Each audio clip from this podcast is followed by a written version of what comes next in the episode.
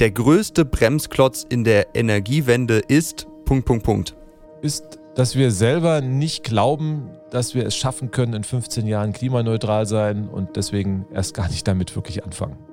Okay, der nächste Satz wäre, in der Öffentlichkeit wird viel zu wenig gesprochen über Punkt, Punkt, Punkt. Über die Chancen einer schnellen Energiewende und des Klimaschutzes. Wir reden immer nur, was alles schlechter wird und was, äh, auf was wir verzichten müssen. Das ist ja gar nicht der Fall. Interessant, irgendwie hängen die beiden Sätze so ein bisschen zusammen, habe ich das Gefühl. Ja, und genau darüber, über die Chancen einer schnellen Energiewende und wirklich effektiven Klimaschutz, spreche ich heute in der neuen Climaware Podcast Folge mit meinem Gast Professor Dr. Volker Kaschning.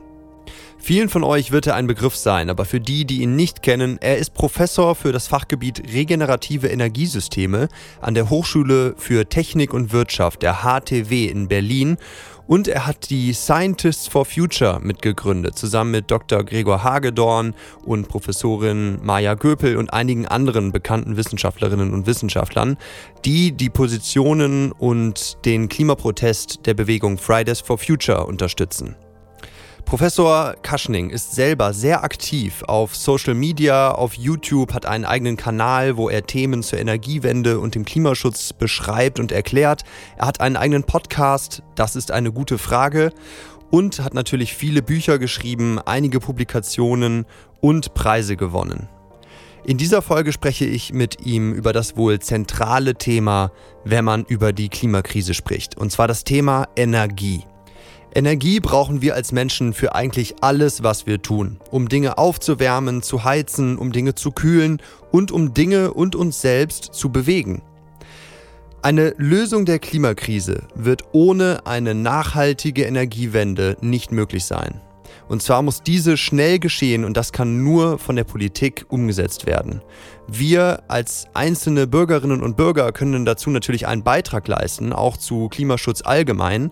Dazu hat Professor Kaschning in dieser Folge eine zentrale oder eigentlich zwei zentrale Botschaften. Hört mal rein auf der einen Seite selber so viel machen, wie geht und auf der anderen Seite natürlich Druck auf die Politik ausüben. Das heißt also wirklich die Erwartung an die Politiker, die wiedergewählt werden wollen, formulieren, dass wir erwarten, dass in den nächsten vier Jahren die Randbedingungen so gesetzt werden, dass wir auch eine Chance haben, das Pariser Klimaschutzabkommen einzuhalten.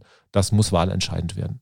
Nach diesen beiden Teasern von Professor Kaschning habt ihr jetzt hoffentlich richtig Lust auf diese Folge, in der es mal konkret um Deutschland geht, um den Stromsektor, um die Energiewende auch in den Bereichen Verkehr und Wärme, in der Professor Kaschning seine Vision einer nachhaltigen Mobilitätswende erklärt, in der es unter anderem auch um Elektroautos geht, um die heiß diskutierten Themen Wasserstoff und auch die Atomausstiegswende, die ja Teil der Energiewende in Deutschland ist. Also einige spannende Punkte, die wir hier in diesem Abriss quer durch die Energiewende in Deutschland in einer Stunde besprechen. Wer tiefer tauchen möchte, kann natürlich in der Folgenbeschreibung die Links zu Professor Kaschnings Kanälen finden. Dort geht er bei einigen Themen, die wir hier ansprechen, noch weiter in die Tiefe.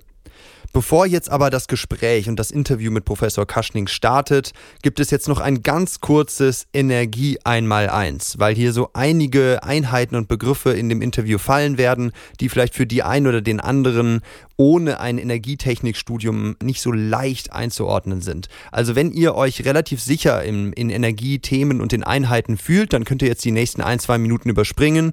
Wenn nicht, dann hört euch das kleine Energie einmal eins an und dann geht es sofort los mit dem Gespräch mit Professor Dr. Volker Kaschning. Viel Spaß beim Zuhören. Hier kommt das kleine Energie einmal eins.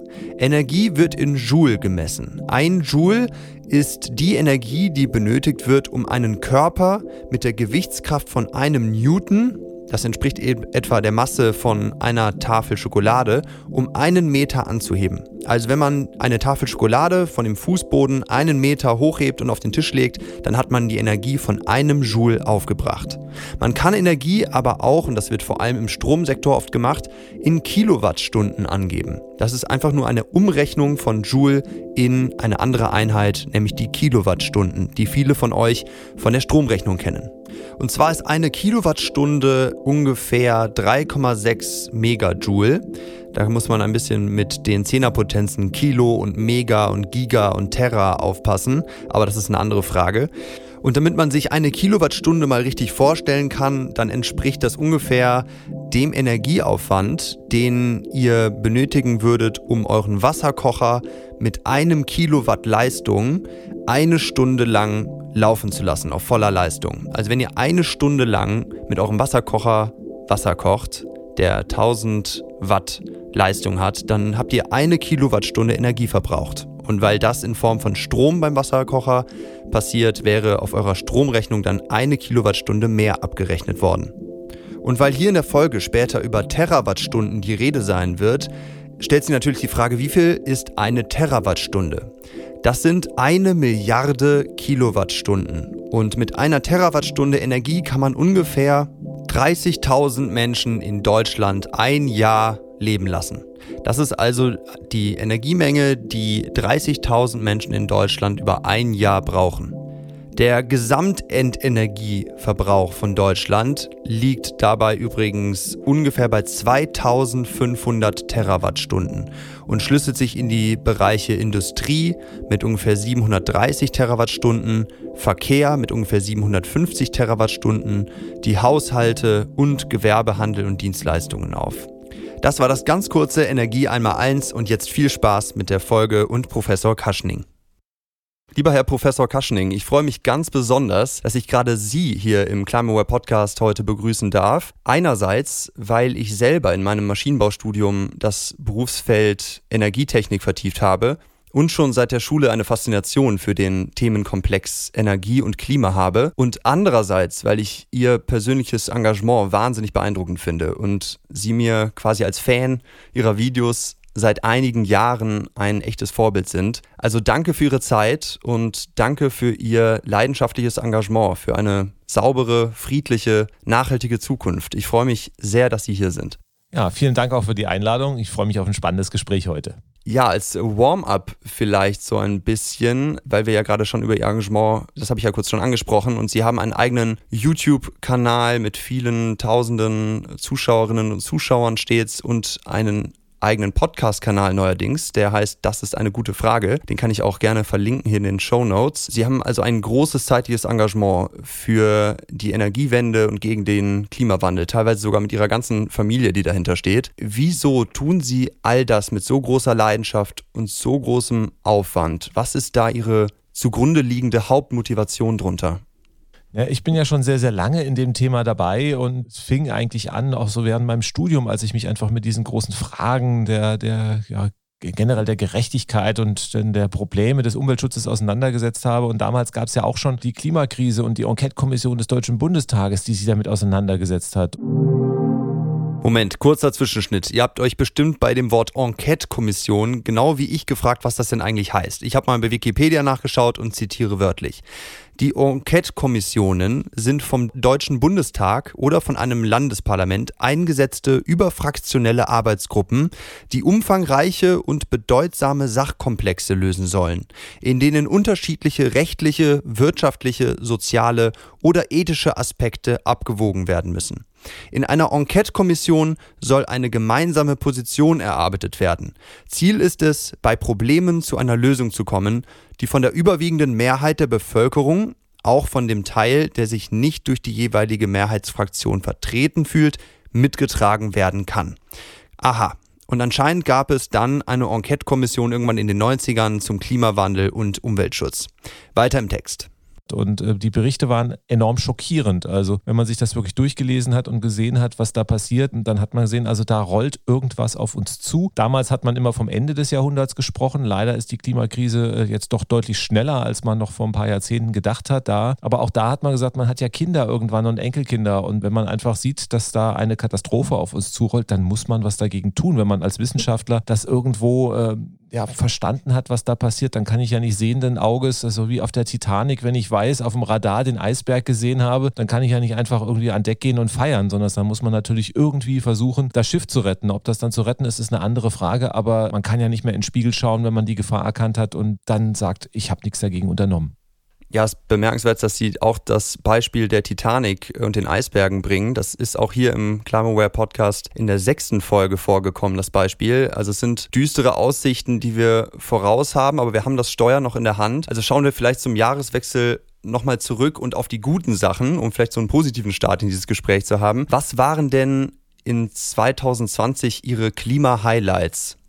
Ja, ich sag mal, vielleicht muss man das Jahr 2019, 2020 ko kombinieren. Also 2020 ist halt wegen Corona so ein bisschen außer der Reihe gefallen. Aber wenn man sich das Jahr 2019 anschaut, dann sehen wir, dass wir wahnsinnige Erfolge im Bereich des Klimaschutzes erreicht haben. Also ich weiß noch, wie wir 2017, 18 irgendwo auch im Bereich der Wissenschaftler doch ein bisschen ratlos und frustriert dargestanden hat, wo man gesagt hat, die Wissenschaft äh, sagt, geht nach links und die Politik und alle anderen laufen nach rechts. Und wie kriegen wir das irgendwie eingefangen? Wie kriegen wir die Leute aufgeklärt? Erklärt und dann hatten wir einfach die Fridays for Future Bewegung. Und die hat natürlich wahnsinnig viel bewegt, natürlich auch erstmal auch unterstützt, natürlich durch die äh, Ereignisse, die Dürrejahre, durch die Rekordbrände, sodass die Leute die Augen eigentlich nicht mehr vor der Klimakrise verschließen können. Das heißt also, die Klimakrise ist erlebbar, das ist erstmal wahrscheinlich wichtig. Also wir sehen es ja auch bei Corona, ohne dass wir schreckliche Fallzahlen haben. Also schaffen wir es nicht, uns irgendwie ins Zaum zu kriegen. Und das ist bei der Klimakrise offensichtlich auch nötig, passiert leider. Und dann haben wir natürlich die Fridays for Future Bewegung, die äh, zu Recht natürlich als junge Generation gesagt hat, also ja, es ist unser Leben, was ihr im Prinzip momentan zerstört in der Zukunft. Und das ist so eindringlich, dass man sich natürlich als älterer Mensch da auch nicht so wirklich davor verwahren kann und sagt, ja, also äh, man wird, äh, einem wird die Verantwortung vor Augen geführt und das führt dazu, dass wir wirklich das in der breiten Diskussion haben und dass wir vor allen Dingen mittlerweile auch, glaube ich, eine relativ große Bereitschaft erzeugt haben, wirklich etwas zu verändern. Und deswegen glaube ich, wird 2021, 2022 richtig viel passieren. Ja, und bisher haben wir hier im Podcast das Thema Klimawandel eher aus dieser globalen Makroperspektive besprochen, wo Sie ja auch ganz kurz jetzt einen kleinen Anriss gegeben haben. Und heute möchte ich aber mit Ihnen als echten Energiewende-Experten mal richtig konkret werden und mal einsteigen, was wir denn wirklich tun müssen. Und als Brücke vom Thema Klima, global, Makroperspektive zum Thema Energie dient für unsere Zuhörerschaft vielleicht Folgendes. Das Klimaproblem ist global gesehen nämlich zu ungefähr 80 oder über 80 Prozent ein Energieproblem. Und im Großen und Ganzen geht es dabei eigentlich um die Fragen, wie bewegen wir uns und Dinge, also mechanische Energie, zum Beispiel wenn ich mit dem Auto fahre, und wie wärmen und kühlen wir, zum Beispiel unser Zuhause, aber auch Prozesse in der Industrie zum Herstellen von Dingen. Und dann kommt noch ein bisschen Beleuchtung und IT dazu.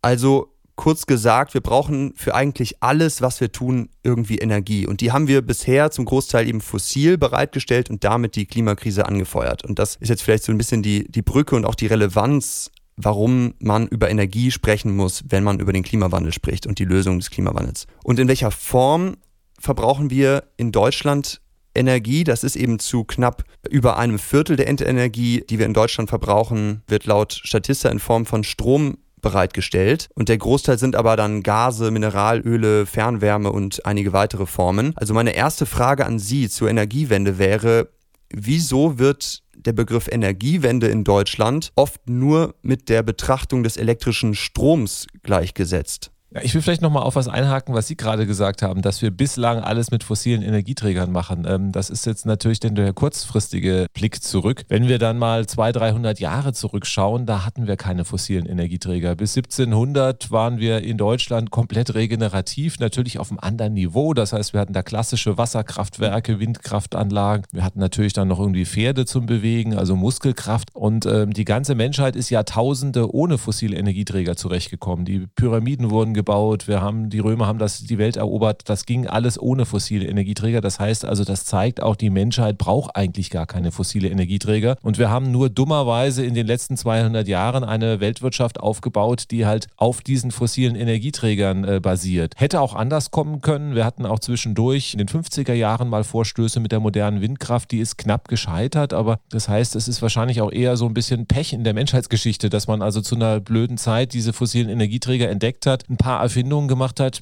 die sie nutzbar gemacht haben. Und den Schlamassel müssen wir jetzt ausbaden. Wenn man jetzt einfach mal wieder, die Menschen gibt seit über 200.000 Jahren und, und wir werden auch noch irgendwo vermutlich oder hoffentlich einige viele Jahrtausende Menschen haben. Und wenn man einfach mal vielleicht aus einer Perspektive in 2.000, 3.000 Jahren zurückblickt, dann sagt man, mein Gott, irgendwie äh, um das Jahr 2000 waren die Menschen ja richtig bescheuert. Die haben über 200, 300 Jahre fossile Energieträger genutzt und damit ihre eigenen Lebensgrundlagen im Prinzip zerstört. Also das heißt, vorher hat man das nicht gebraucht und irgendwann ist das spätestens alle. Das heißt also in 300 Jahren, auch egal was wir machen, werden wir auch keine fossilen Energieträger mehr einsetzen. Das ist ja eigentlich so das Schizophrene. Wir haben heute das Gefühl, es geht gar nicht ohne und die Menschheit lehrt ja eigentlich, das geht wunderbar ohne. Und deswegen gucken wir mal, was wir heute in Deutschland haben. Also in Deutschland fokussieren wir uns eigentlich immer auf den Strom.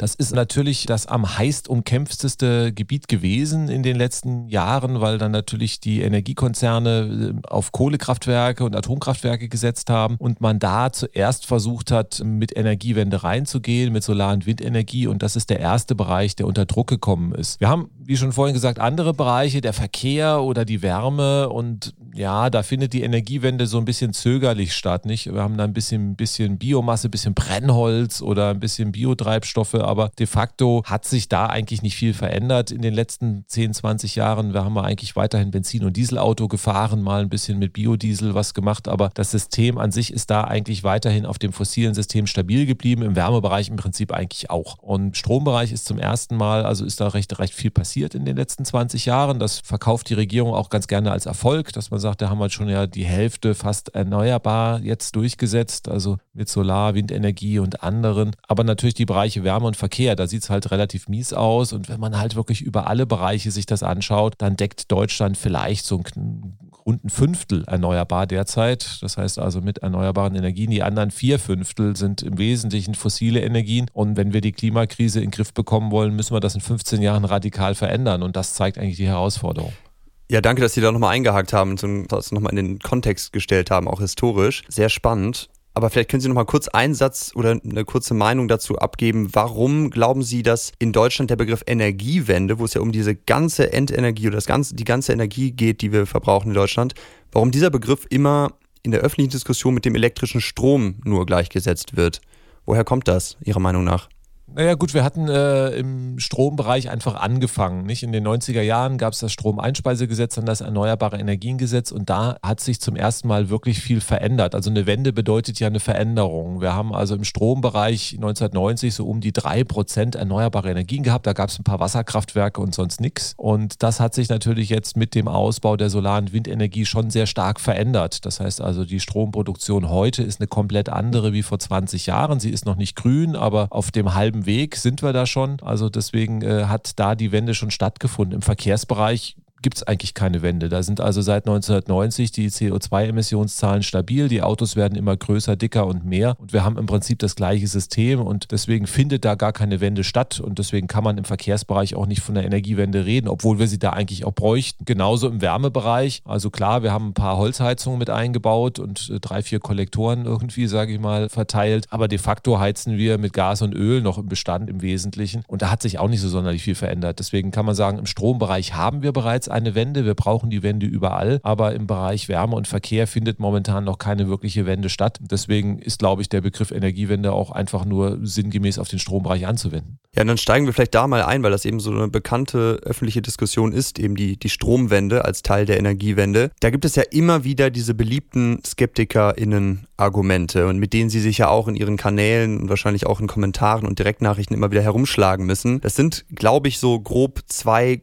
Lager. Das eine, da wird immer wieder auf die Volatilität, das heißt auf die, auf die immer wechselnde Bereitstellung von Solar- und Windstrom gepocht und dann werden da Szenarien von einer instabilen Stromversorgung angekreidet und dass es eventuell in Zukunft ganz flächige Blackouts gibt und Europa irgendwie in der Dunkelheit verschwindet. Solche Szenarien hört man da immer wieder und das, das andere Feld sind dann oft die Kosten bei niedrigem Nutzen, wie das dann immer so formuliert wird, weil eben sozusagen der CO2-Preis in, in in Deutschland für die Energiewende, wenn man von 2000 bis 2020 schaut, was das gekostet hat und wie viel CO2 im Strom eingespart wurde durch Erneuerbare, liegt er irgendwo bei 115 bis 150 Euro die Tonne. Ich kann da auch eine Rechnung nochmal in die Shownotes packen und ein paar Quellen. Und da wird dann eben dieses Kosten-Nutzen-Verhältnis angekreidet. Also zu diesen zwei Feldern oder zwei Argumenten, was, was entgegnen Sie solchen Leuten und was ist Ihre Meinung zum Kosten-Nutzen-Verhältnis der deutschen Stromwende? Also diese beiden Argumente werde ich gleich mal widerlegen. Ich finde sie ziemlich dämlich und die Frage ist, warum kommt sowas immer? Also ich glaube, es ist einfach so, dass es ganz viele Menschen gibt, die sich einfach nicht verändern wollen. Also das heißt, erstmal gibt es auch natürlich Profiteure von dem heutigen System, also die großen Energiekonzerne, Mineralölkonzerne, Automobilindustrie. Die haben ja die letzten Jahrzehnte in Deutschland relativ gut davon gelebt, dass es so ist, wie es ist. Und die haben natürlich erstmal in den letzten Jahren kein gesteigertes Interesse gehabt. Das kippt gerade so ein bisschen. Also gerade die Industrie und auch Energiekonzerne Konzerne, die äh, wollen jetzt auch ein bisschen mehr Energiewende. Das war vor fünf Jahren noch anders. Und dann kommt, dann braucht man natürlich irgendwie Argumente. Das, also ich meine, das Argument, ich will nichts ändern, weil mir geht es gerade gut und wir lassen das mal so, das ist natürlich ein schlechtes Argument. Also muss man natürlich irgendwelche Scheinargumente vorbringen, die dann sagen, naja, äh, wir würden ja gerne das Klima retten, aber es geht nicht, weil, nicht? Und dann bedeutet es natürlich auch für viele Menschen so ein bisschen eine Ausrede. Ich meine, äh, der Klimawandel, da diskutieren wir ja nicht erst seit Fridays for Future davon. Ich meine, es gab irgendwie einen Friedensnobelpreis für den Weltklimarat. Das, El Gore hat den auch bekriegt. Das war, glaube ich, 2009 oder 2010. Also das ist 2007 ja sogar. Das war echt noch früher. Oder 2007 sogar. Also noch früher, ja. Also das ist schon also ewig her. Damals hatten wir auch schon Schlagzeilen in der Bildzeitung irgendwo, die Welt geht unter oder sowas. Und das ist, glaube ich, den Leuten schon irgendwie bewusst, dass wir da ein Problem haben und dass sie natürlich auch Teil des Problems sind, indem sie im Auto einsteigen und oder irgendwie ihren Strom beziehen. Und wenn man dann einfach so das Argument hat, naja, es geht ja leider nicht anders, das ist viel zu teuer oder ansonsten bricht die Stromversorgung zusammen haben, dann habe ich sozusagen die Absolution, weitermachen wie bisher, ohne irgendwas verändern zu müssen. Und ich glaube, das ist so der Kern dieser Argumente. Jetzt nehmen wir sie mal auseinander. Also erstmal die Versorgungssicherheit. Es gibt ein schönes Zitat von Frau Merkel, das findet man noch, glaube ich, beim Solarförderverein. Das ist aus den 90er Jahren. Damals hat sie gesagt, jeder weiß, dass wir nicht mehr als 4% erneuerbare Energien realisieren können, ohne dass die Stromversorgung unstabil wird. Heute haben wir 50% und ja, ich habe immer noch Strom. Also insofern äh, ist das so ein Argument,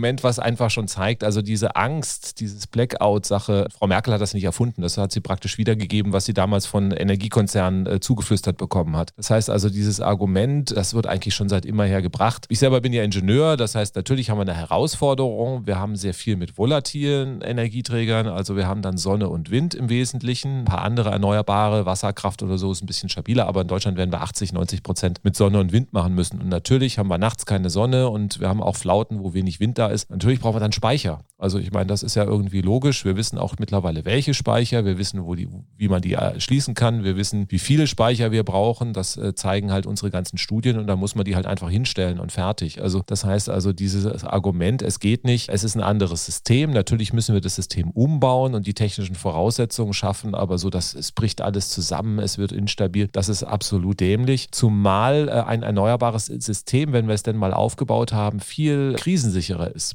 Man muss ja schauen, auch da wieder Elektrotechnik. Wenn man Elektrotechnik studiert, dann lernt man, wir haben ein N-1-Kriterium. Das heißt, unsere Stromversorgung ist so ausgelegt, dass auf überall ein Betriebsmittel ausfallen kann. Also eine Leitung, eine Hauptleitung kann ausfallen, ein großes Kraftwerk kann ausfallen, dann springt irgendwas anderes ein. Das heißt aber N-2, also wenn zwei große Betriebsmittel gleichzeitig ausfallen, dann wird schon unsicher. Und wenn drei gleichzeitig ausfallen, dann sind wir in einem Bereich, wo wir nicht mehr garantieren können, dass das System stabil ist. Also gesagt, wenn jemand auf die Idee käme, drei große Leitungen, und zwar die richtigen in Deutschland durchzuschneiden, dann wäre es dunkel. Ja? Wenn jemand die drei, drei entscheidenden große Kraftwerke absolut gleichzeitig vom Netz nimmt, wissen wir auch nicht mehr, ob wir das System stabil halten können. Dass dieses zentrale System mit großen Einheiten ist halt auch sehr verwundbar. Und, und äh, es ist ja fast irgendwie ein Wunder, dass es uns in den letzten 40 Jahren gelungen ist, also hier größere Sachen zu verhindern. Es gibt einen wunderschönen Roman, Blackout, der einfach das mal äh, zeigt. Und da liegt es nicht an erneuerbaren Energien, sondern es einfach am am, am klassischen System, dass es da einfach zu großen Problemen kommt. Die erneuerbaren Energien sind ja kleinteiliger und dezentraler. Wir bauen derzeit Photovoltaikanlagen mit Speichern im Keller auch. Das heißt also, wenn dann das Netz ausfällt, läuft einfach die Photovoltaikanlage im Einfamilienhaus weiter und man hat weiter Strom und das Ganze wird kleinteiliger, entsprechend auch viel krisensicherer werden. Das heißt, eine Energieversorgung, die am Ende dann zu 100 Prozent erneuerbaren Energien funktioniert, dezentraler, verteilter auf kleinere Einheiten und Schultern verteilt, ist am Ende wesentlich sicherer und nicht unsicherer. So, die Frage der Kosten, das war, also ich rede jetzt relativ lange, aber. Ja, waren ja, waren ja quasi auch zwei Fragen in einer. Genau. Die haken wir auch nochmal gleich ab. Ja, auch da ist es dann immer so ein bisschen die Frage der Kosten. Was beziehe ich in die Kosten mit ein. Also wir wissen, dass erneuerbare Energien, Sonne und Wind heute mittlerweile die preiswertesten Art der Energieversorgung sind, wenn man es mit neuen Kraftwerken vergleicht. Also man baut gerade in Großbritannien ein neues Atomkraftwerk. Da sind die Preise bekannt, die liegen etwa so bei dem Dreifachen von dem, was wir hier in Deutschland für Photovoltaikanlagen für neue dann entsprechend zu veranschlagen haben. Gleiches gilt auch für neue Kohlekraftwerke, die sind auch etwa doppelt so teuer. Bei den Erneuerbaren braucht man dann noch einen Speicher, aber auch da sieht das so von den Kosten aus, dass also das erneuerbare System, also wenn ich jetzt praktisch eine grüne Wiese hätte und ein neues System aufbauen müsste, dann würde man sich heute wahrscheinlich auch für erneuerbare Energien schon entscheiden, weil es einfach die preiswertere Art ist. Wir haben natürlich jetzt sehr, sehr viele alte Kraftwerke, also abgeschriebene Kohle- und Atomkraftwerke, die sind schon bezahlt und da muss ich ja nur noch die Betriebsmannschaft und den Betriebsstoff bezahlen. Die sind natürlich dann billig. Das gleiche gilt auch, wenn ich jetzt eine 20 Jahre alte Photovoltaikanlage habe, die bezahlt ist. Also das heißt, wir werden, das sehen wir jetzt auch, das heißt also die 20 Jahre alten Anlagen, die fallen jetzt aus dem Erneuerbaren Energiengesetz, aus der Förderung raus und die drängen jetzt auch mit billigem Strom auf den Markt und die können wiederum die alten Kohle- und Gaskraftwerke unterbieten. Also insofern sehen wir da nicht, dass das System an sich teurer wird, also wenn wir es komplett neu aufbauen. In der Übergangszeit brauchen wir natürlich Investitionen. Und die müssen wir irgendwie finanzieren. Ich habe auch irgendwo mal eine interessante Meldung gesehen in den 70er Jahren. Da gab es dann auch Nachrichten, die Stadtwerke XY mussten ihre Strompreise erhöhen, weil neue Atomkraftwerke gebaut wurden. Die gleiche Situation hatten wir ja auch, als wir dann praktisch von den Fossilen die Kernenergie eingeführt haben. Da sind die Strompreise auch erstmal gestiegen. Jetzt reden wir von billiger Kernenergie. Natürlich, ein, ein Wechsel des Systems bedeutet erstmal Investitionen. Die müssen wir stemmen. Aber das sind Riesenchancen für Deutschland, weil das sind Investitionen, die überall gemacht werden. Und dann haben wir natürlich auch Technologien Technologien in Deutschland, die wir exportieren können. Also insofern wären Deutschland tunlichst damit beraten, also schnell bei der Energiewende zu sein und nicht zu bremsen. Das wird Deutschland wirtschaftlich sehr, sehr gut kommen. Ja, nun haben Sie gerade das Stichwort Atomkraftwerke schon angesprochen. Die Stromwende in Deutschland ist ja auch eine Atomausstiegswende, zumindest als Teil davon oder passiert parallel. Und in diesem und nächstem Jahr werden die sechs letzten deutschen Atomkraftwerke abgeschaltet. Und dazu passt vielleicht eine Zuhörerfrage ganz gut von Theo aus Köln. Der fragt, wieso Kernenergie als nahezu CO2-freie Stromquelle für Sie und auch viele andere deutsche Politikerinnen und Politiker und Ingenieurinnen und Ingenieure keine Rolle bei der Stromwende spielt. Wieso ist das so? Wieso können wir die sechs Atomkraftwerke nicht einfach noch weiterlaufen lassen und uns den Strom sozusagen CO2-frei nehmen? Gut, also bei der Kernenergie, das haben wir ja in den letzten Jahrzehnten gesehen, gibt es große Risiken. Da kann man drüber diskutieren, wie man dazu steht, ob das für Deutschland ist oder nicht. Also ich sag mal, das ist immer so ein binäres Ereignis. Entweder geht es gut, dann haben wir nur das Müllproblem oder es geht nicht gut, dann ist halb Deutschland verseucht. Also insofern, das ist ja eine Diskussion, die wir schon seit Jahrzehnten führen. Jetzt blenden wir einfach mal diese Sicherheitsdiskussion aus, weil da äh, jeder eine andere Meinung dazu hat. Aber dann fragen wir einfach, macht es Sinn, diese Kernkraftwerke weiterlaufen zu lassen? Die Kernkraftwerke decken in Deutschland so um die drei, vier Prozent des Energiebedarfs, des gesamten Gesamtenergiebedarfs ab. Ja, das heißt also, Brennholz ist für die deutsche Energieversorgung wichtiger als die Kernenergie. Und das ist den meisten Leuten gar nicht bewusst, also vom Aufkommen her. Das heißt also, für die Klimakrise ist es vollkommen irrelevant, ob wir die Kernenergie abschalten oder nicht. Also Corona hat jetzt für mehr CO2-Rückgang gesorgt, als die Kernenergie einspart insgesamt. Also das heißt, so ein primäres Ereignis ist einfach, wie gesagt, ist Peanuts, was da rauskommt. Wir müssen 100% erneuerbar sein. Das heißt, wir haben in Deutschland noch irgendwie über 70% fossile Energieträger und dann helfen uns da 3-4% Kernenergie auch nicht wirklich weiter. Das heißt also, für die Klimakrise ist es irrelevant und wir erkaufen das mit einem großen Risiko. Und es kommt noch hinzu, Kernkraftwerke wurden halt als Grundlastkraftwerke gebaut, die eigentlich, also am liebsten schaltet man die am 1. Januar an und dann irgendwann mal anderthalb Jahre später für eine Wartung wieder mal ein paar Wochen aus und dann laufen die wieder durch. Die kann man natürlich auch ein bisschen regeln, aber dass ich ein Kernkraftwerk morgen morgens äh, abschalte, weil dann wir 100% Solarenergie haben, dann abends wieder an und das regelmäßig mache, das geht technisch ja gar nicht. Das heißt, ich kann die Anlagen nicht irgendwie komplett vom Netz nehmen, wieder anschalten. Also diesen äh, Regelbetrieb, den kriege ich gar nicht hin. Und deswegen sind auch Kernkraftwerke vollkommen ungeeignet als Backup für den schnellen Ausbau der erneuerbaren Energien. Also ungeeignete Kraftwerke, die einen kleinen Bruchteil abdecken mit einem hohen Sicherheitsrisiko. Was soll das Ganze? Ja, jetzt springen wir mal von dem Blick zurück, auch auf den Atomausstieg mal wieder zurück hier ins Jahr 2021. Wir haben ja gerade die EEG-Novelle 2021 vorgelegt bekommen von Wirtschaftsminister Altmaier und der Großen Koalition. Also für alle, die es nicht ganz parat haben, das ist die, das Erneuerbare Energiengesetz, das es seit 2000 gibt. Das ist jetzt also 20 Jahre alt oder knapp über 20 Jahre. Und da wurde jetzt eben ein Update sozusagen vorgenommen von der Regierung für 2021. Und Sie haben diese neue EEG-Novelle 2021 in Ihrem eigenen Podcast in der zweiten Folge mit der Note 6 bewertet und gesagt, bei näherem Hinsehen verbaut es alle Möglichkeiten, dass Deutschland seine Klimaziele doch noch einhalten kann. Wieso? Was können wir von der EEG-Novelle erwarten bzw. nicht erwarten, Ihrer Meinung nach? Also, das war die zweite Folge. Damals gab es noch den Referentenentwurf vom Wirtschaftsministerium, der war wirklich katastrophal. Nun hat man im Parlament ein bisschen noch was optimiert. Das haben wir jetzt in der, unserer letzten Folge, Folge 11, auch nochmal genau erläutert, was da nochmal verändert wurde. Ich würde mich jetzt vielleicht zu einer 5 hinreißen lassen. Aber, okay, äh, das ist auch genau. immer noch mangelhaft. Ja, genau. Also, ähm, warum? Ganz einfach. Wir wissen, mit welchem Tempo wir im Prinzip klimaneutral werden müssen, um die Klimakrise noch in den Griff zu kriegen. Das sagen uns die Klimaforscher. Wir haben in Deutschland vielleicht noch so um die die 15 Jahre Zeit, um klimaneutral zu werden. Wenn nicht, werden wir irgendwann dramatische Kipppunkte erreichen und anstoßen. Und dann kann man ja einfach mit dem Dreisatz überlegen, wo sind wir heute bei gut 20 Prozent erneuerbarer Energien, wenn wir nicht nur den Strom, sondern also auch Wärme und Verkehr uns anschauen. Und ja, wenn ich jetzt schaue, wie schnell will man jetzt dann Solar- und Windenergie ausbauen und wann komme ich dann zu 100 Prozent? Mit dem Ausbautempo, was man derzeit vorsieht, braucht man da halt knapp 100 Jahre dazu. Und ähm, das heißt also, das hilft halt nicht. Also das heißt, das ist ganz nett. Das heißt also auch, es gibt eine Solarbranche, eine Windbranche, die, da baut man was aus und äh, die Solarbranche hat gesagt, das hat sich auch jetzt deutlich verbessert. Ja, also wenn es mir nur darum geht, ein paar Solaranlagen zu verbauen, dann hat diese Novelle vielleicht sogar ein paar Vorteile. Aber wenn es darum geht, die Klimakrise zu stoppen, also wirklich im ausreichenden Tempo erneuerbare Energien zu machen und vor allen Dingen die Herausforderungen der Energiewende zu meistern. Also was mache ich, wenn wir wirklich mal 100 Prozent Solar- und Windenergie haben? Wie kriege ich die Versorgungssicherheit hin? Wie kriegen wir die Speicher ins System, die wir dafür brauchen? Wie kriegen wir den äh, Sektorkopplung hin mit Verkehr, mit der Wärme? Diese ganzen Fragen, die sind also entweder gar nicht oder komplett unzureichend in dieser EEG-Novelle abgebildet. Und deswegen ist diese EEG-Novelle gar keine Antwort auf die großen Fragen, die bei der Energiewende da sind. Das ist im Prinzip ein Weiter so, ein Durchwursteln und vor allen Dingen ein Weiter so auf niedrigem Niveau, auf dem wir keinen Klimaschutz in Deutschland erreichen können. Und deswegen, nee, ich gehe dann doch wieder auf die 6 zurück. Also ähm, insofern, wenn ich ein EEG habe, das Ziel des EEG muss es ja sein, wirklich die Klimaschutzziele einzuhalten halten und das können wir damit definitiv nicht.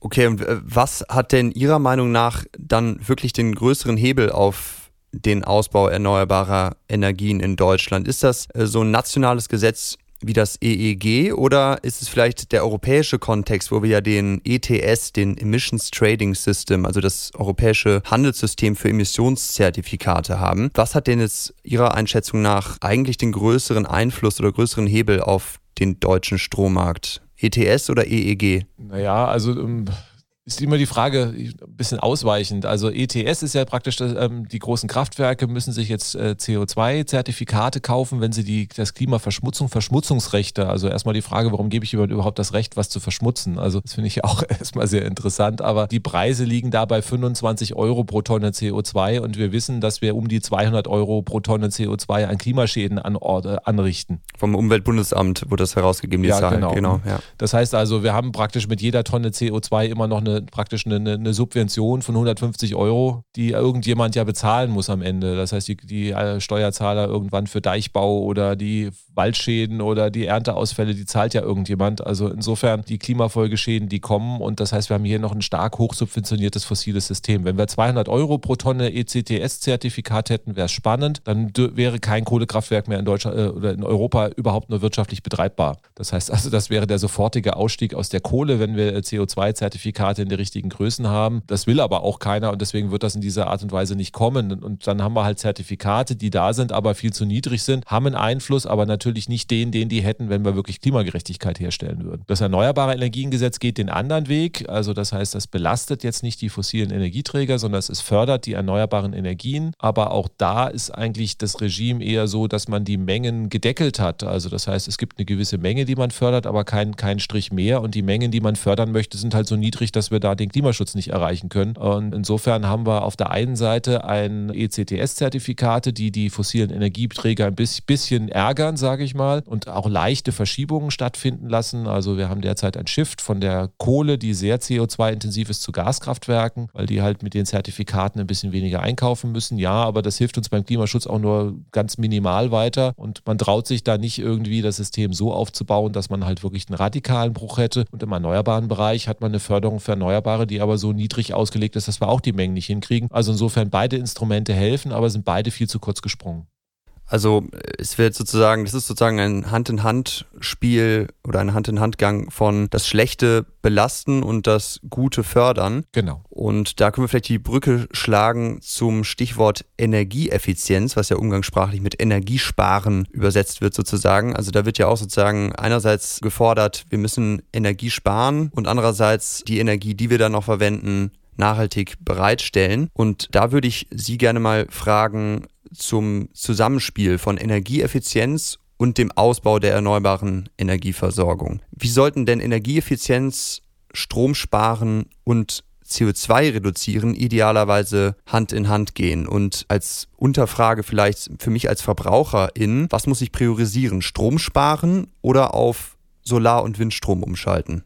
Ja, wir müssen beides machen, muss man ganz klar sagen. Also auf der einen Seite muss natürlich die komplette Energie, die wir in 15 Jahren äh, verbrauchen in Deutschland, mit erneuerbaren Energien produziert werden. Das heißt also, da müssen wir erstmal die Erneuerbaren ausbauen. Auf der anderen Seite wissen wir auch, dass wir den heutigen Bedarf in 15 Jahren wahrscheinlich, dass wir das nicht mehr hinbekommen, das mit Erneuerbaren zu decken. Das heißt, da müssen wir schauen, dass wir natürlich den Bedarf drücken und wir verasen ja auch wirklich wahnsinnig viel Energie. Das heißt also, ähm, ohne Komfortverlust ließe sich in Deutschland locker ein Drittel einsparen und dann wird natürlich es wesentlich einfacher, das mit mit erneuerbaren Energien zu machen. Das heißt, wir müssen also beides machen. Auf der einen Seite natürlich wirklich effizienter werden. Das heißt, das, was wir machen, nicht sein lassen. Natürlich, okay, wenn ich jetzt gar nicht mehr Auto fahre, ist gut. Aber wenn ich jetzt zum Beispiel, auch da ist eine Frage der Effizienz, wenn ich jetzt ein Elektroauto mir kaufe und das Benzinauto dadurch ersetze, dann spare ich zwei Drittel an Energie ein. Weil einfach das Elektroauto hat einen Elektromotor, das Benzinauto, das weiß man ja, man braucht ja nur mal die Motorhaube nach einer Fahrt anzufassen. Das ist ja im Prinzip eine fahrende Heizung und äh, ver verbrät ja im Prinzip zwei Drittel der Energie und das das sind also auch so sehr, sehr große Hebel. Natürlich gibt es auch kleinere Hebel zu Hause, dass man also, was weiß ich, das klassische, die Glühlampe raus mit einer LED rein oder dann auch andere Anwendungen, einfach mal Geräte ausschalten, wenn ich sie nicht brauche, das kein Standby. Also da kann man natürlich relativ überall relativ viel machen und in der Summe ist da schon ein sehr, sehr großes Potenzial, was man einfach vermeiden kann, ohne jetzt irgendwie große Komforteinschränkungen haben zu müssen.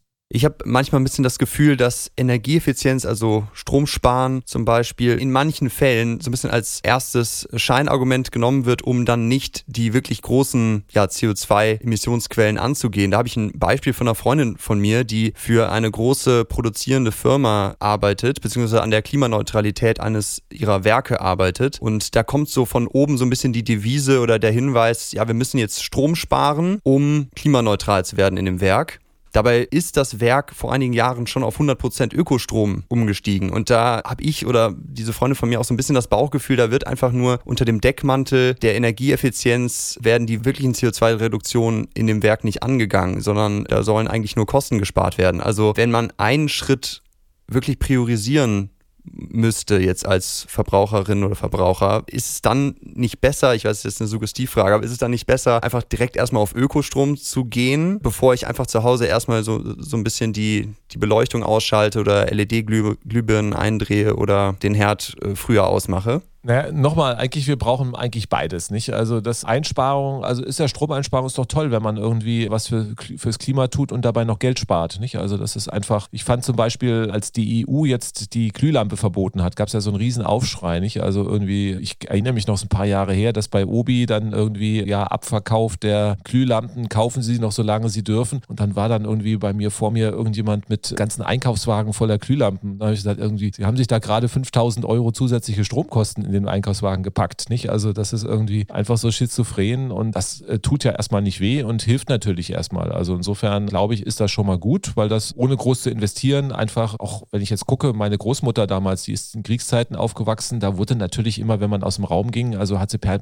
wirklich penetrant darauf geachtet, dass das Licht ausgemacht wurde. Ja, heute brennt es halt einfach weiter. Das sind in der Summe Peanuts, aber ganz viele kleine Peanuts läppern sich halt auch zusammen. Da kann man natürlich, ohne dass es einfach nur mit leichten Verhaltensänderungen, wo man noch Geld spart, natürlich erstmal auch, auch einiges heben. Auch bei Firmen ist da relativ viel zu, zu machen. Also ich habe ja auch einige Abschlussarbeiten, wo dann so Energieeffizienz einfach ein paar Pro Produktionsprozesse umorganisieren und schwupps hat man da Zehntausende von Euros und natürlich auch dann auch einige Tonnen an CO2 mit eingespart. Also das sollte man auf alle Fälle haben, weil äh, mit der Energie zu asen können wir uns halt auch schwer leisten. Das heißt, dann brauchen wir viele zusätzliche Windräder, die ja keiner auch haben will, einfach nur um unsinnige Energieverschwendung zu realisieren. Und deswegen müssen wir erstmal sparen, das ist immer gut. Und der Rest muss natürlich dann auch klimaneutral sein. Das heißt, es muss Hand in Hand gehen. Das heißt, wir müssen auf der einen Seite auch für Firmen, die müssen darstellen können, dass sie spätestens in 15 Jahren ihren kompletten Energiebedarf und halt wieder auch nicht nur den Strom, sondern natürlich auch den Verkehr, also die Fahrzeugflotte, die Beheizung des Hauses und so, die muss halt in 15 Jahren komplett klimaneutral sein und nicht nur mit irgendwie eingekauft grüner Strom, wo ich irgendjemand ein paar Zertifikate einkaufe und äh, de facto läuft dann irgendwie bei mir noch der Brenner durch und aus dem Schornstein raucht es noch. Das hilft natürlich nicht viel. Also real klimaneutral und natürlich hilft dabei auch die Energieeinsparung. Also wie gesagt, wir brauchen beides. Ja, wenn wir jetzt, wir haben jetzt ein bisschen über den Strom geredet und ich würde jetzt gerne nochmal die Perspektive wieder ein bisschen weiten und auf das Energieverbrauchsthema in ganz Deutschland gehen. Dazu die Frage, kann Deutschland überhaupt komplett energieautark sein oder werden wir in Zukunft definitiv Energieimporte benötigen und wie sehen die dann Ihrer Meinung nach aus?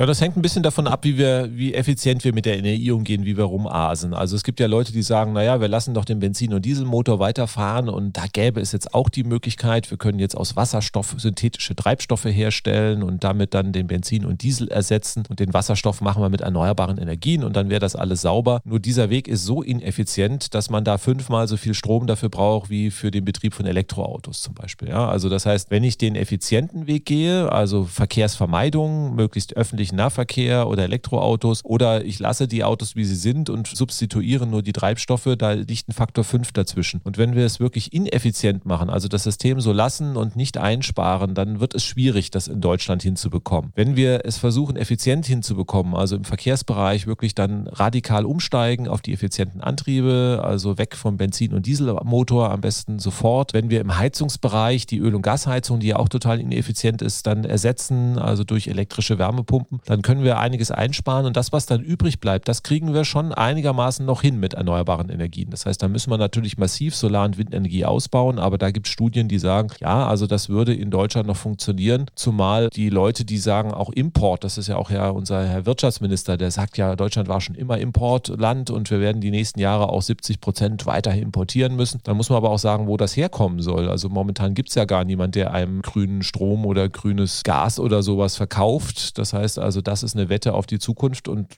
die werden wir wahrscheinlich verlieren, zumal auch der Import sehr, sehr teuer sein wird. Wir wissen nicht woher, wir wissen nicht über welche Wege. Das ist natürlich alles ein ungedecktes Versprechen. Und deswegen sollten wir erstmal tunlichst dafür anfangen, die Potenziale, die wir in Deutschland haben, zu heben. Wenn wir ganz am Ende feststellen, naja, so bei den letzten fünf oder zehn Prozent irgendwie wird es wirklich eng mit Standorten für Solar- und Windkraftanlagen, die müssen wir dann doch vielleicht irgendwo importieren, dann ist gut. Aber ich denke mal, also den Löwenanteil werden wir in Deutschland erzeugen können und auch erzeugen müssen ja, das, dann halten wir vielleicht mal fest, ohne Energieeffizienz werden wir es nicht schaffen. Also ist das tatsächlich ein wirklich wichtiges Feld, an dem, also eine Stellschraube, an dem wir drehen müssen. Bei den angesprochenen Themen Wärme, Mobilitätswende und eben den Stromsektor, die gehen ja alle irgendwie zusammen in der Energiewende. Da wird dann von Sektorkopplung und Elektrifizierung geredet. Da habe ich mal ein paar Zahlen rausgesucht. Und zwar werden 30 Prozent des deutschen Endenergieverbrauchs, also 2019, ungefähr für Raumwärme und Warmwasser genutzt, also in deutschen Haushalten. Das entspricht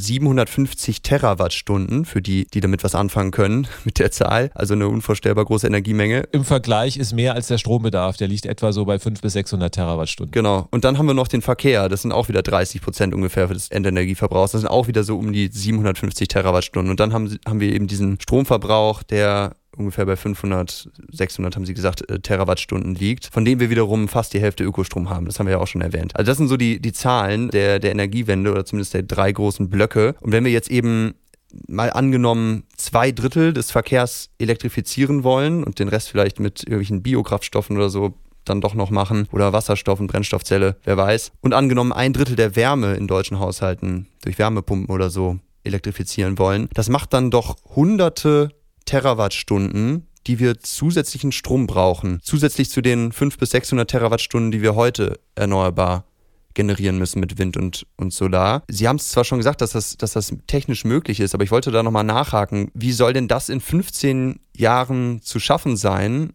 so viel Ausbau zu haben unter solchen politischen Regierungen, die mit solchen Gesetzen wie dem EEG 2021 eben nur Mikroschritte gehen. Was ist da Ihre Meinung, wie das, wie das gehen soll? Also vielleicht erst nochmal, ja, zwei Drittel elektrisch und der Rest mit Wasserstoff. Wasserstoff ist ja auch ineffizient. Das heißt also, Wasserstoff muss ja auch irgendwo herkommen. Um den zu erzeugen, brauche ich ja noch mehr Strom. Ich brauche dann also dreimal so viel Strom, um den Wasserstoff zu erzeugen. Das heißt besser, also sage ich mal, das Problem wird kleiner, je weniger Wasserstoff wir im Verkehrsbereich zum Beispiel einsetzen. Also vielleicht 90 Prozent elektrifizieren im Verkehr oder 95.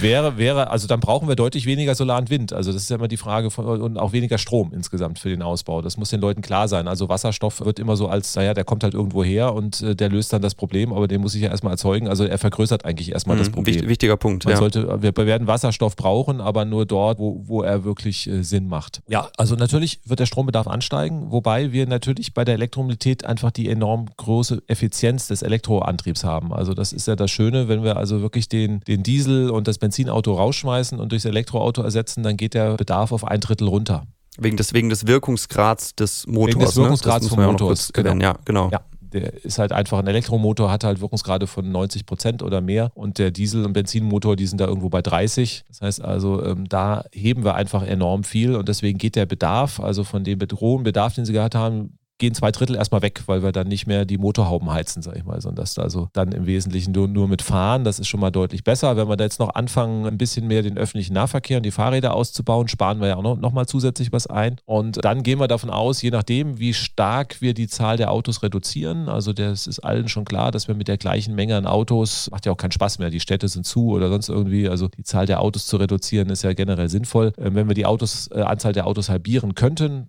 dann würden wir vielleicht 10 Prozent mehr Strom als heute brauchen für den Verkehrsbereich. Wenn wir die Autos äh, so lassen, wie sie heute sind, aber alle elektrisch machen, brauchen wir vielleicht 20 Prozent mehr Strom. Ja, also das heißt, natürlich haben wir eine Steigerung, aber das sind jetzt auch nicht so Dimensionen, dass wir sagen, das für 45 dann am Ende. Und ähm, auch da haben Sie vollkommen richtig gesagt, die jetzige Regierung hat gar kein Interesse, den Ausbau erneuerbarer Energien so schnell zu machen, dass das funktioniert. Sie scheut einfach auch die Probleme, die Umbrüche, die dabei auftreten, die man lösen muss. Und natürlich ist mit der jetzigen Regierung das nicht möglich. Aber wir haben ja demnächst eine Wahl und egal wie die Regierung nach der Wahl aussieht, glaube ich, dass Klimaschutz und auch die Energiewende dann einen ganz anderen Stellenwert haben wird und dass wir da plötzlich andere Sachen sehen, die man sich so heute gar nicht vorstellen konnte. Man muss ja mal sagen, man, man hat mir immer auch vor 20 Jahren den Vogel gezeigt, als man gesagt hat, naja, wir werden mal 20, 30, 40 Prozent erneuerbare Energien sehen. Da haben viele gesagt, in diesem Jahrhundert nicht. Jetzt sind wir beim Strombereich, zumindest mal schon bei 50 Prozent. Das sind ja auch Sachen, die man sich gar nicht vorstellen konnte und deswegen glaube ich auch, dass da jetzt im nächsten Jahr nach der Wahl auch relativ viel passieren wird. Ein weiter so wird ja nicht funktionieren. Also man kann, ich kann nicht auf der einen Seite Klimaschutzversprechungen machen und auf der anderen Seite, also ich kann sagen, wie, dann sind wir wieder bei der Titanic. Ich kann nicht versprechen, ich weiche dem aus, äh, Eisberg aus und fahre weiterhin geradeaus.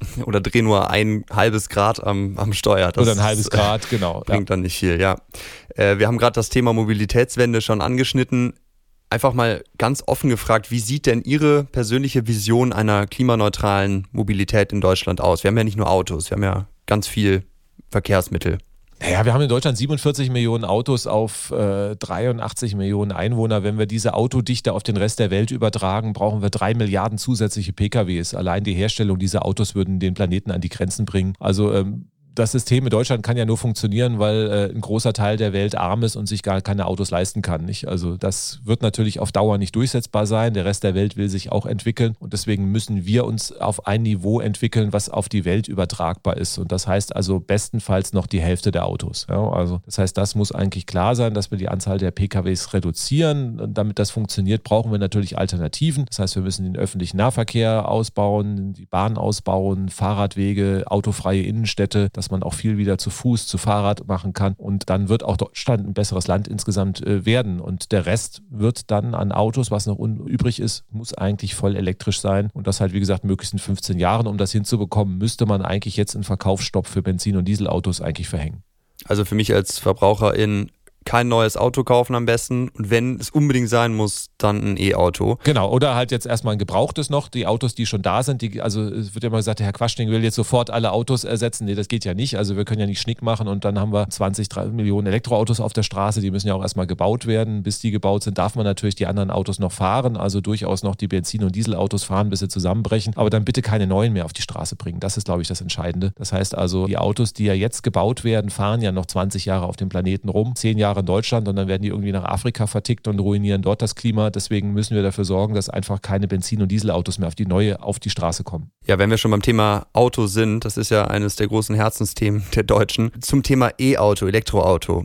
Da haben Sie ja auch immer wieder Rückfragen kriegen Sie da. Sie machen da viele Diskussionsbeiträge, Ihre YouTube-Videos und so weiter. Und auch im Podcast haben Sie dazu zwei Folgen bisher, glaube ich, gemacht. Was sind denn die größten Irrtümer über das E-Auto, die Sie immer wieder hören und hier jetzt ein für alle Mal aufklären wollen? Gut, also man hat ja Licht und Schatten. Also das heißt, es gibt ja erstmal die Leute, die sagen, E-Auto ist das Lösung, das Lösung und irgendwie so das, das Seligmachende. Also ein Auto muss immer produziert werden. Egal, also jeder Konsum, jede Produktion von Produkten hat einen großen ökologischen Rucksack. Den hat das Elektroauto auch. Nur ist dieser, das ist jetzt das nächste Irrtum, das wird immer gesagt, naja, und die Batterie und sonst irgendwie ist ja alles viel schlimmer als der Verbrenner. Da wissen wir, dass das eigentlich vollkommener Quatsch ist. Auch hier wieder Scheinargumente von Leuten, die das System möglichst nicht verändern wollen und so lassen, wie es wollen. Natürlich haben wir ein ökologischen Rucksack und das ist auch gut, wenn wir uns das anschauen, weil immer nur, wenn ich Probleme benenne, kann ich sie auch verbessern. Und auch bei der Batterie gibt es noch problematische Rohstoffe, nur da wird dann auch der Wasserverbrauch oder sonst irgendwas angeführt, nur ist der halt bei der Ölförderung oder sowas viel größer. Nicht? Also das heißt, also in dem Moment, wo ich halt vom Verbrenner aufs Elektroauto umsteige, spare ich was ein, aber wenn ich halt wirklich was richtig Gutes machen will, heißt eigentlich besser aufs Auto verzichten, weil natürlich die Herstellung eines Autos, egal ob es elektrisch oder ein Verbrenner ist, hat erstmal einen ökologischen Rucksack. Und das Elektroauto an sich sich kann mit erneuerbaren Energien gefahren werden. Und das ist halt der Riesenvorteil. Wenn ich mir heute einen Verbrenner kaufe, der fährt halt in 15 Jahren immer noch mit Diesel rum.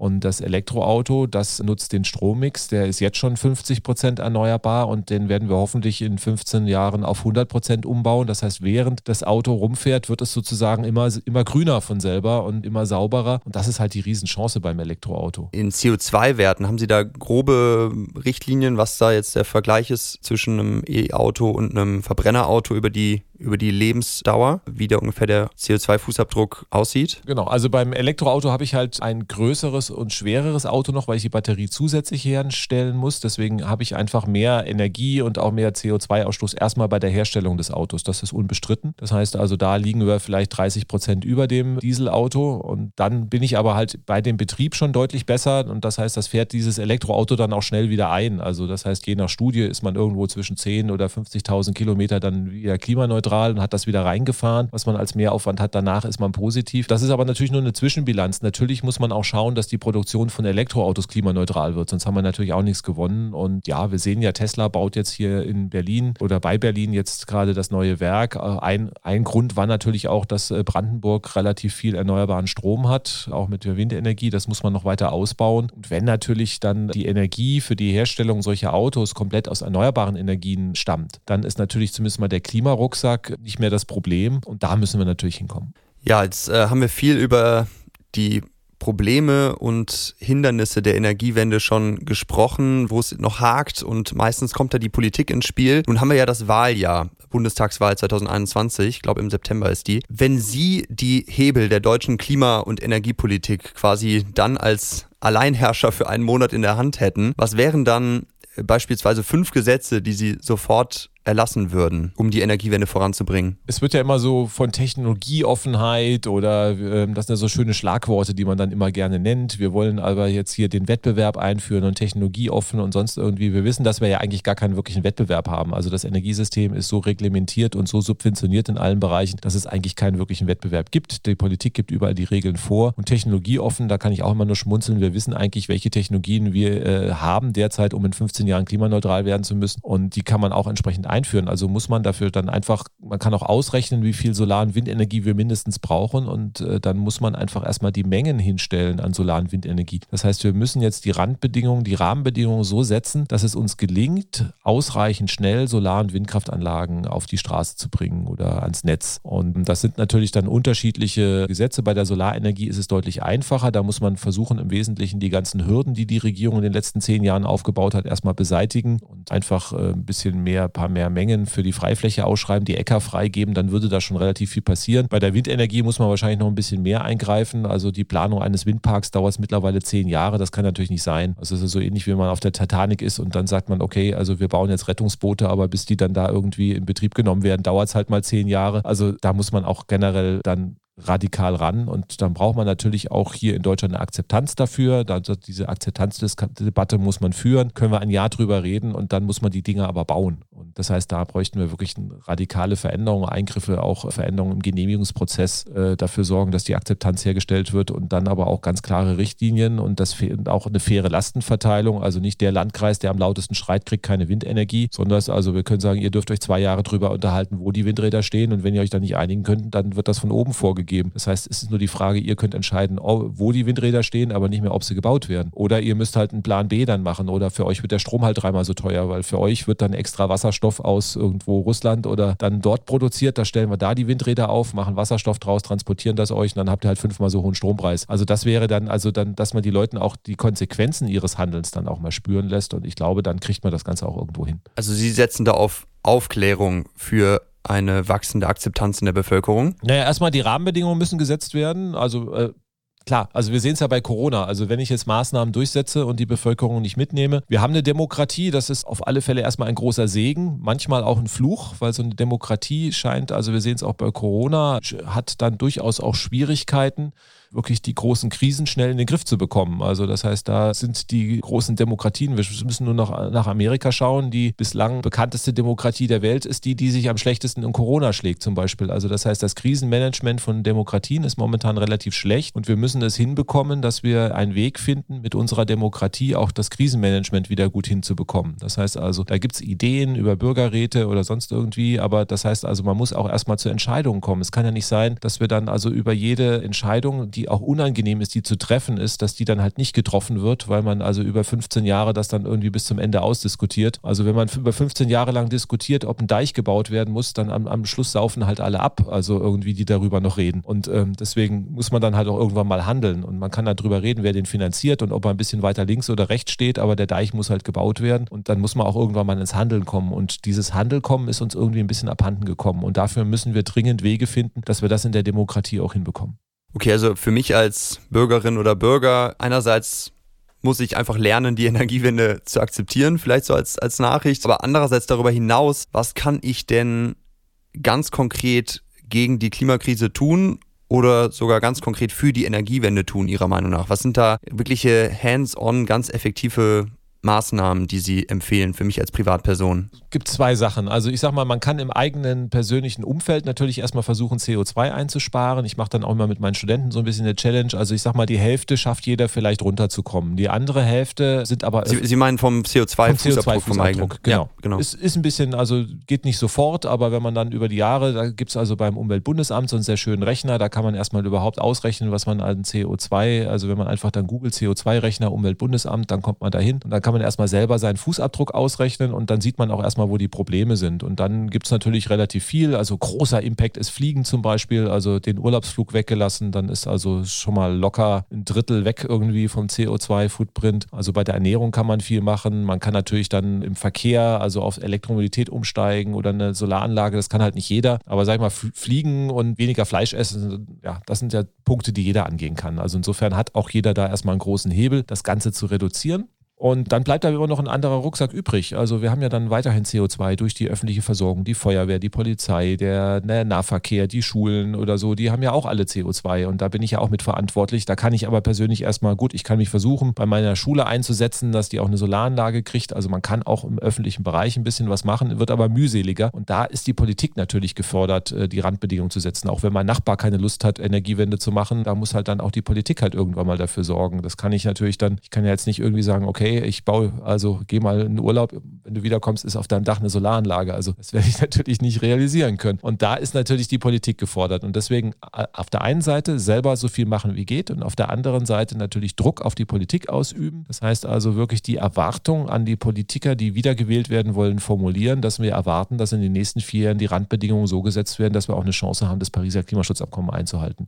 Das muss wahlentscheidend werden. Also vielleicht zwei ganz konkrete erste Schritte, die die Zuhörerinnen und Zuhörer jetzt jetzt nach dem Hören dieses Podcasts machen können, auf die Umweltbundesamtsseite gehen und den CO2-Rechner mal bedienen und mal gucken, wo man da selber steht. Und dann vielleicht an der Stelle auch eine Wahlempfehlung für die Bundestagswahl dieses Jahr mit dem Klimawandel im Hinterkopf. Also das können wir ja vielleicht mal so, so festhalten, oder? Ja, genau. Eine Wahlempfehlung würde ich ja gar nicht sagen. Also auch die Grünen tun sich mit Klimaschutz schwer. Also muss man ja sehen, sobald die irgendwo. Äh, ja, überhaupt zur genau. Wahl zu gehen. Also sicher. Ja, ja, nicht nur zur Wahl zu gehen, also im Vorfeld auch natürlich gucken. Es gibt ja dann auch Wahlkreisabgeordnete. Wir haben ja dann auch immer ähm, Erstkandidaten, die also ein Direktmandat haben wollen und die kann man ja mal konkret ansprechen. Also egal von welcher Partei die sind. Also wir hatten ja auch mal mittlerweile so bei der CDU, CSU ist es momentan nicht so doll mit Klimaschutz, aber es gab auch schon mal von der CSU im Bundestag gute Abgeordnete, die auch sehr stark für Klimaschutz gekämpft haben. Und das ist natürlich auch gut, weil also dass es jetzt irgendwo eine grüne oder eine neue Klimapartei äh, gibt, die dann eine Alleinregierung in Deutschland stellt, ist ja irgendwie nicht zu erwarten. Also insofern müssen wir gucken, wir, wir haben das, was wir halt hier haben und kriegen können. Und äh, da müssen wir natürlich schauen, dass wir auch denen ein bisschen Zunder machen. Ja, es ist die Zeit leider um. Ich könnte noch stundenlang mit Ihnen weiterreden, aber Sie müssen natürlich zu Ihren anderen Verpflichtungen. Haben Sie noch Zeit für drei ganz kurze Abschlussfragen? So ein bis zwei Sätze? Aber sicher doch, gerne. Sehr schön.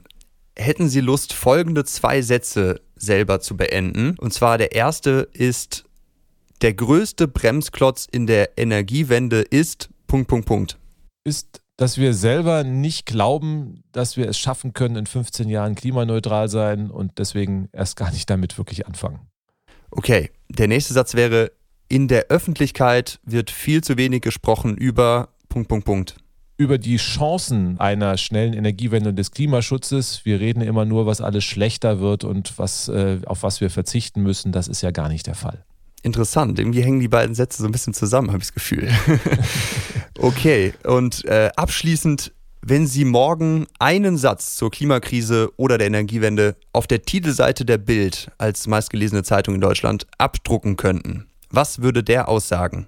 Tja, also die, die Bildzeitung berichtet ja meistens über was, was schon passiert ist. Das würde, würde ich sagen, endlich Doppelpunkt. Ähm, Deutschland hat die Weichen gestellt, das Pariser Klimaschutzabkommen einzuhalten. Toll, das würde ich auch gerne lesen morgen in der Bild.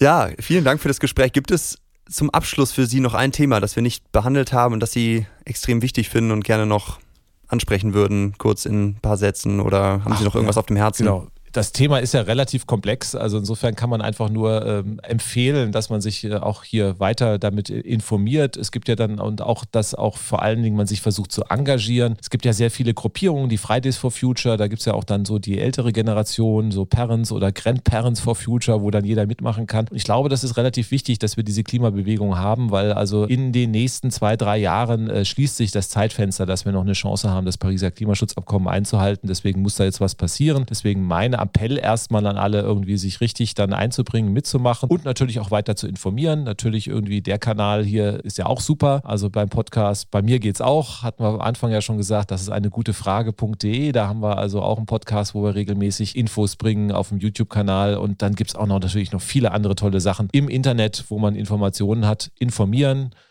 weitere Leute informieren, andere Leute überzeugen und dann handeln. Ich glaube, das ist das Wichtigste, was wir jetzt tun können für unsere Kinder und unsere Enkelkinder.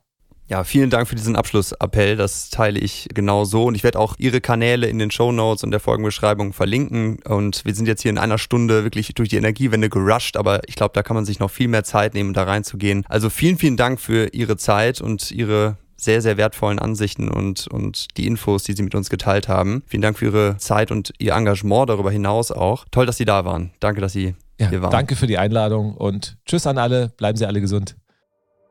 Vielen Dank an euch alle, dass ihr bis zum Ende zugehört habt. Wenn ihr weitere und nähere Infos haben wollt, dann schaut mal in der Folgenbeschreibung vorbei. Da habe ich einige interessante Links hingepackt für euch, inklusive der ganzen Kanäle von Professor Kaschning, wenn ihr jetzt noch etwas tiefer in die einzelnen Energiethemen tauchen wollt. Zum Thema Elektroautos hat Professor Kaschning übrigens einige sehr interessante YouTube-Videos veröffentlicht, wie ich finde. Und auch in seinem Podcast, das ist eine gute Frage, behandelt er das Thema ausführlich. Zum Thema Elektroautos habe ich übrigens noch eine Empfehlung für euch. Schaut mal im Podcast 2 vor 12 nach. 2 ausgeschrieben, vor und 12 auch ausgeschrieben. Das ist ein super Nachhaltigkeitspodcast von Andrea Gerhardt und David Wehle. Und die beiden interviewen dort Robin Schmidt von Robin TV, einem der größten YouTube-Kanäle rund um das Thema Elektromobilität und E-Autos. Also hört da gerne mal rein und schaut euch auch die anderen Folgen und hört euch die anderen Folgen von 2 vor 12 mal an. Wenn ihr Fragen zu den Energie- und Klimathemen und zu allgemeinen Aussagen von Professor Kaschning habt, dann schreibt mir gerne an info at climbaware.org. Ich freue mich immer über Feedback und Fragen und antworte ganz bestimmt. Ihr könnt dort auch gerne eine Sprachnachricht schicken, die ich vielleicht in einer zukünftigen Podcast-Folge mal einbauen werde. Und lasst mir natürlich gerne eine Bewertung und einen Kommentar in eurer Podcast-App da, wenn das geht. Teilt den Climaware Podcast bitte fleißig mit eurer Familie, mit Bekannten und Freundinnen, die sich für die Themen Klima und Energie interessieren oder eben noch nicht interessieren. Der Climaware Podcast wird produziert von OnePod Wonder. Die Cover des Podcasts wurden designt von Valerie Helbig-Poschacher und ich lasse hier einen Dank da für die Social Media Agentur Whitefield. Bis bald, bleibt gesund. Viele Grüße, euer Gabriel.